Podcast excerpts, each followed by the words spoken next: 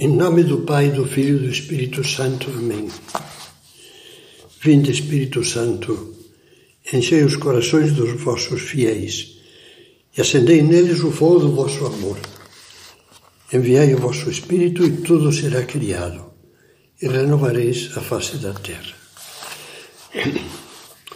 Iniciamos a nona meditação, a sequência sobre tornar a vida dos outros amável. E o nosso tema de meditação hoje será o otimismo. Certamente uma das coisas menos agradáveis que há neste mundo é ter de conviver ou de trabalhar com uma pessoa pessimista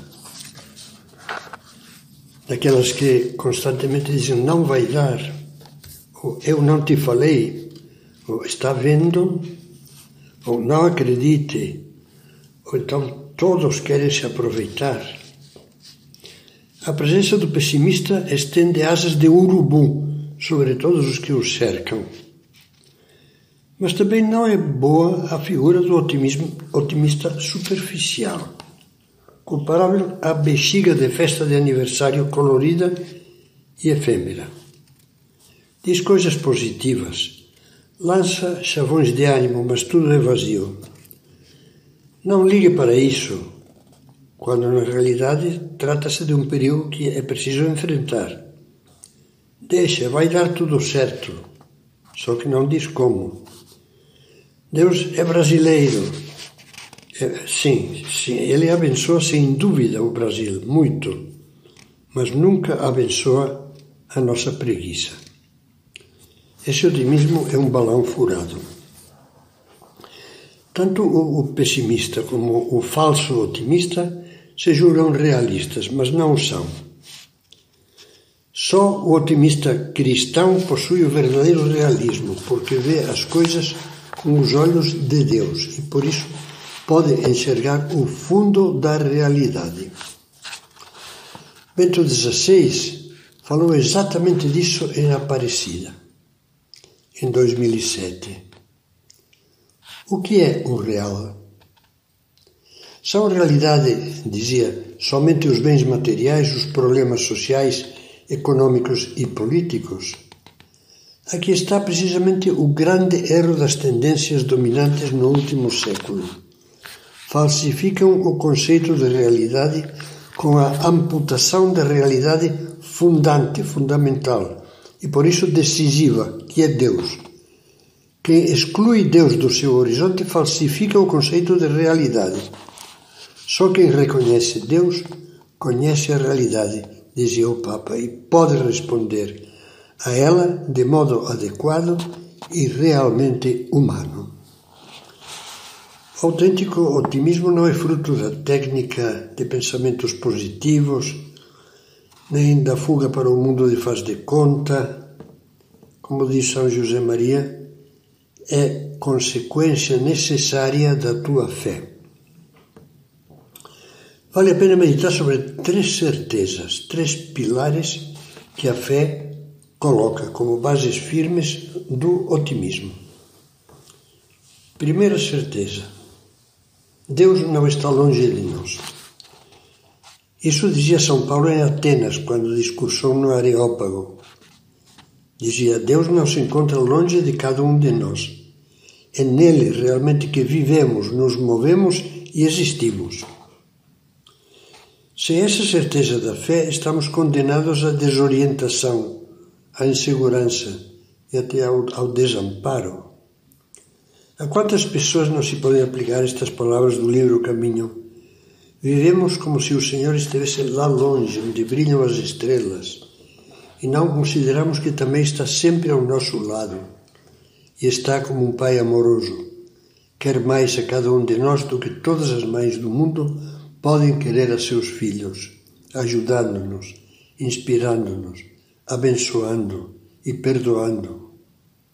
Foi Jesus quem nos revelou esta realidade, que é um ponto essencial da sua mensagem, da sua mensagem salvadora. Deus é Pai. Ele nos vê, Ele nos ama, cuida de nós, levanta-nos quando caímos, alegra-se com o nosso bem, fica feliz quando nos arrependemos sinceramente dos nossos pecados.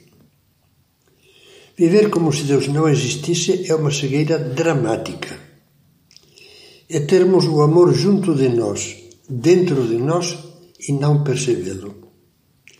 Chega a ser tragicômico o que aconteceu com as primeiras aparições de Cristo ressuscitado, quando os olhos dos discípulos ainda estavam como que vendados. Choravam o Cristo morto, ao mesmo tempo que estavam falando com o Cristo vivo, sem reparar. Maria Madalena perguntou a Jesus ressuscitado: Se tu levaste o corpo de Cristo, dize-me onde o puseste e eu irei buscar. O confunde com o jardineiro lá onde está um sepulcro. Os discípulos de Maús dialogam com Jesus no caminho e dão-lhe notícia, o informam sobre o que tinha acontecido com Jesus. No último encontro de Nosso Senhor ressuscitado com vários de seus discípulos que voltam de uma pesca infrutífera, Jesus, que está na praia, os chama de longe, fala com eles, mas os discípulos não o reconheceram. Quantas vezes não aconteceram conosco coisas parecidas pela nossa falta de fé? Uma segunda certeza realista. Deus, o amor que está conosco, não permanece inativo. O amor jamais fica parado nem distraído, ainda que, que às vezes nós pensemos que sim. Somos como crianças que só se sentem queridas quando os pais lhes fazem as vontades e não compreendemos como é que age o amor. O segredo do modo de agir de Deus está nestas palavras de São Paulo. Deus faz concorrer todas as coisas para o bem da pessoa amada, para o bem daqueles que o amam. Amar é querer o bem da pessoa amada. Isto é o que Deus faz mesmo quando não o entendemos. Quando começamos a compreendê-lo, deixamos de ser pessimistas. Da nossa parte, basta querer amar, procurar amar a Deus e aos nossos irmãos sinceramente, em qualquer situação da vida. Em todas as situações se pode amar. Então Deus encaminha tudo para o nosso verdadeiro bem e brota dentro de nós a alegria, pelo menos a paz.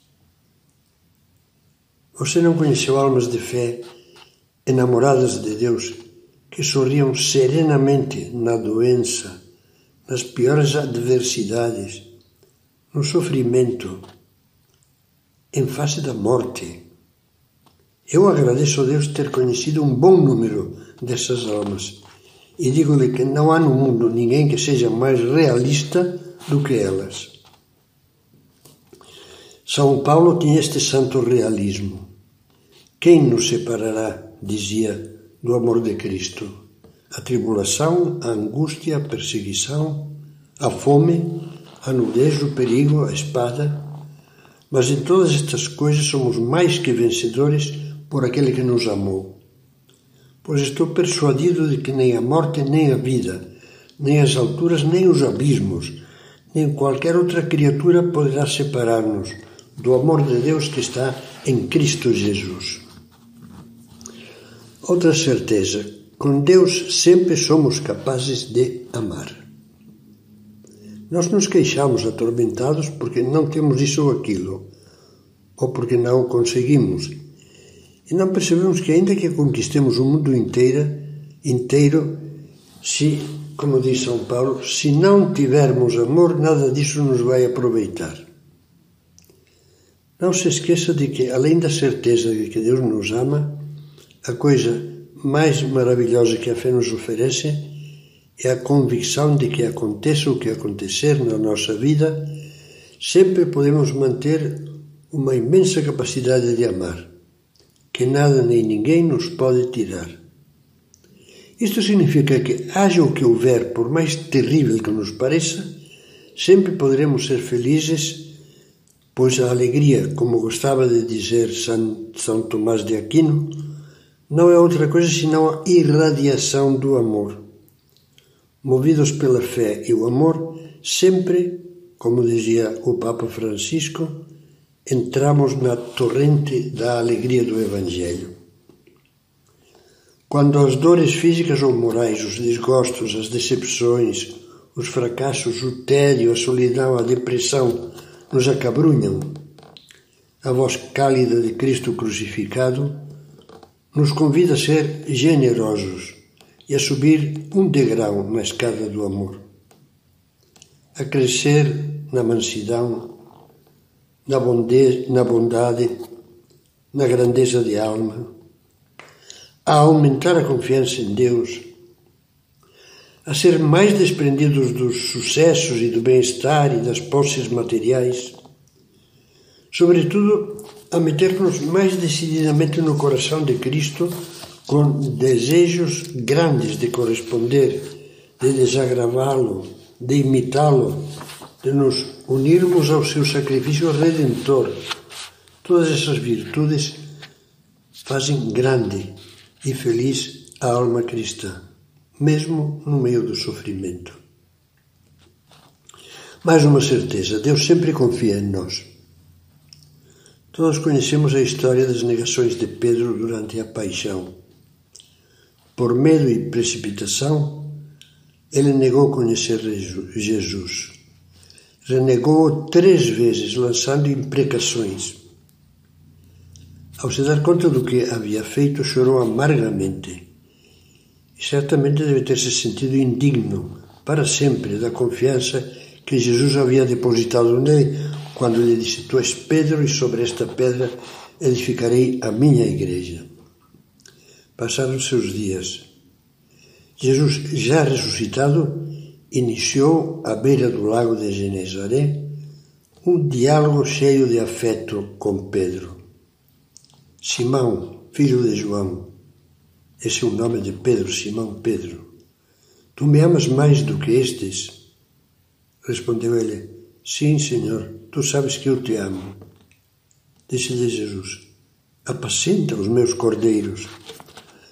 A pergunta repetiu-se mais duas vezes e Pedro sentiu dor e vergonha. Perante a confiança de Jesus e com lágrimas nos olhos respondeu: Senhor, tu sabes tudo, tu sabes que eu te amo. E mais uma vez, pela terceira vez, naquele momento, Jesus reafirmou a sua confiança nele.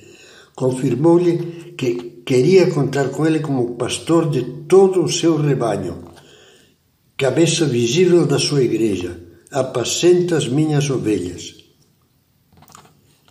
Jesus não nos desclassifica, apesar das nossas misérias, traições e pecados. Se nos arrependermos e não fugirmos dele, se confessarmos os nossos pecados no sacramento da penitência e renovarmos o propósito de amá-lo, ele nos dirá como a Pedro: Eu confio em você. Apesar das barbaridades, inclusive, que já cometeu, você, com a ajuda da graça, vai se tornar capaz de amar mais do que ninguém. Me amas mais do que estes e serás santo e feliz. Acabamos de considerar esses pilares da fé que alicerçam o otimismo cristão. Deus não está longe de nós, Deus nos ama e com Ele somos sempre capazes de amar. Deus sempre confia em nós. Sobre esses três pilares, o otimismo Sussurra-nos ao coração: Deus espera muito de ti, por mais que a tua vida passada tenha sido um desastre. Não fiques apontando abaixo. Não coloques metas medíocres na tua vida cristã, na tua vida de intimidade com Deus, na tua oração, no teu apostolado, na tua dedicação ao bem material e espiritual dos teus irmãos. Sê audaz. Aponta muito alto pois é aí nas alturas que Cristo que te perdoou e voltará sempre a perdoar-te se te arrependes, te espera. É assim mesmo. Com Cristo, o otimismo ilumina-nos por dentro. Muda de nome e se chama esperança.